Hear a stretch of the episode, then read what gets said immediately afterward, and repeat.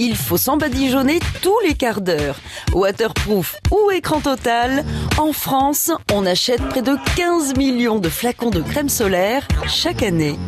Pour l'instant, je taxe mes amis, hein, euh, voilà. Mais cet été, je vais investir. J'ai pris de coups de soleil, euh, ça fait mal, je m'en suis rendu compte. Donc là, cette année, je me crème. C'est ma résolution.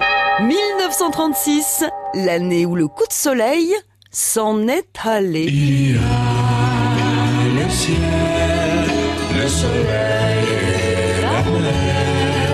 Eugène Schuller, chimiste alsacien, met au point les premières teintures capillaires de synthèse en 1907 et se lance dans la production de cosmétiques les plus divers sous le nom de L'Oréal. Pendant les vacances, il fait de la voile au large des côtes bretonnes et attrape régulièrement des coups de soleil.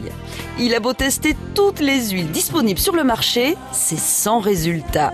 Il rentre au port couleur écrevisse. Vu qu'on n'est jamais mieux servi que par soi-même, il demande à son laboratoire de créer un écran solaire. C'est une révolution. Tu peux me mettre un petit peu de crème, s'il te plaît? L'huile Ambre Solaire est commercialisée sur la Côte d'Azur en juin 1935 avant d'être vendue dans toute la France en 1936 à l'époque des premiers congés payés. Tout est savamment orchestré. Nom, couleur, parfum, jusqu'à la forme de la bouteille, crantée pour éviter qu'elle ne glisse entre les mains. T'as des doigts de fée, toi.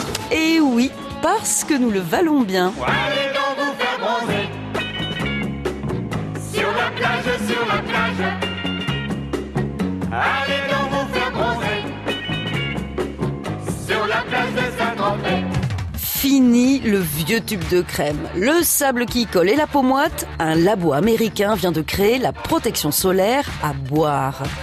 Il suffit d'en ingurgiter 2 millilitres toutes les 4 heures pour être soi-disant protégé. Pour l'instant, rien ne prouve que c'est la crème des crèmes, donc prudence, parce que ce qui compte finalement, c'est de sauver sa peau. On n'arrête pas le progrès. Tu peux me mettre un petit peu de crème, s'il te plaît? À retrouver sur francebleu.fr.